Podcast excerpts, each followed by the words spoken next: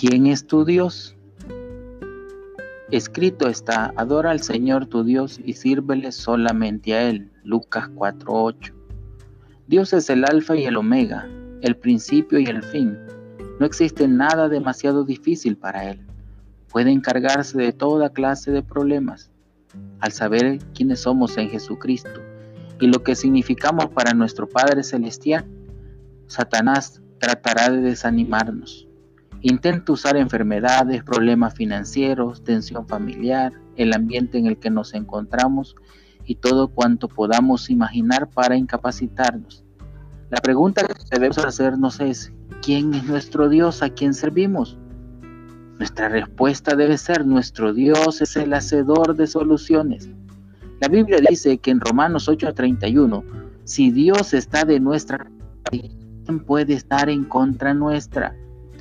Dios es muy real en nuestro hombre interior. No solo ha borrado todos nuestros pecados, sino que ha llenado nuestra copa con su amor de manera que rebalsa. Él es el amante de nuestra alma, es la respuesta a cada una de nuestras necesidades. Lleva además todas nuestras cargas. Tal vez tú seas una de esas personas que puede desenvolverse en cualquier tipo de situación. Yo no puedo. Sin embargo, conozco a alguien que sí es capaz de hacerlo. Su nombre es Jesucristo. El enemigo se opone a aquellos que saben quiénes son y para quién pertenecen. La Biblia afirma en 1 Corintios 1.9 que Dios es fiel. También 1 Corintios 8.6 nos dice, para nosotros no hay más que un solo Dios, el Padre, de quien todo procede y para el cual vivimos.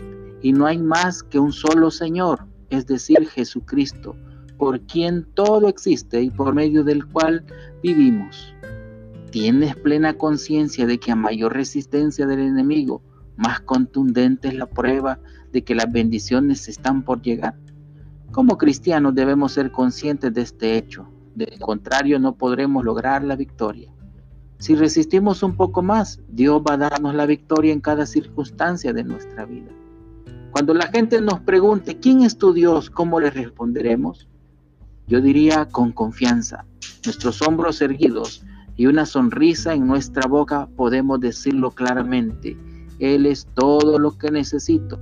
Es mi Padre, el creador del cielo y de la tierra, quien además sostiene el universo. Él es Jehová, el yo soy, el que soy.